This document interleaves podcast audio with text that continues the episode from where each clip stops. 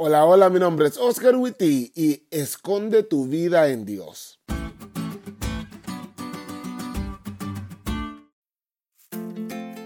Hace no mucho tiempo soñé que comenzaba la persecución.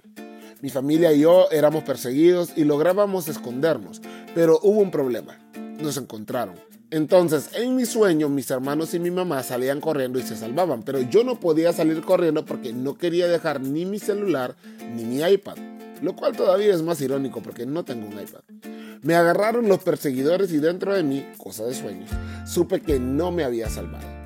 Cuando me desperté tenía la plena seguridad que mis aparatos electrónicos y mis redes sociales podían hacer que me perdiera si seguía de la misma manera. La Biblia habla de un llamado a la adoración de la gran estatua de oro que levantó Nabucodonosor. Todos al oír el son de la bocina, de la flauta, del tamboril, del arpa, del salterio, de la zampoña y de todo instrumento de música, debían postrarse y adorar. Este texto está en una parte del libro de Daniel que llaman parte histórica, pues son cosas que sucedieron, no son sueños ni visiones, sino situaciones reales. Pero el llamado a adorar una imagen de Daniel 3 encuentra un paralelismo, es decir, similitudes con el capítulo 13 de Apocalipsis, este sí, en la parte profética. Y vos me dirás, ahora sí estamos confundidos, pastor. Tranquilo, ahorita vamos a unir los puntos. Los paralelismos encontrados entre Daniel 3 y Apocalipsis 13 no pueden ser pasados por alto. En ellos encontramos que la misma prueba por la que pasaron los jóvenes hebreos históricamente será la misma por la que pasaremos nosotros porque eso es profecía.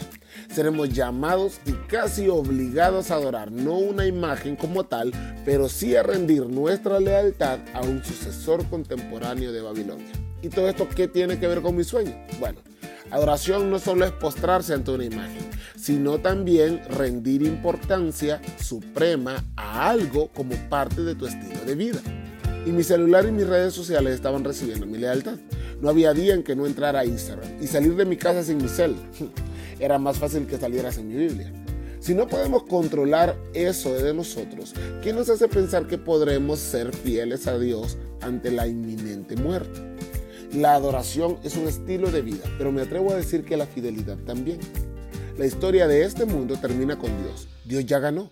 Decide rendirle la importancia suprema, no a tu cel, a tus likes o a tu pareja, o inclusive a tu trabajo, sino al que va a ganar, para que cuando el diablo saque todas sus armas contra los que amamos a Dios, nuestra vida realmente esté escondida en Dios.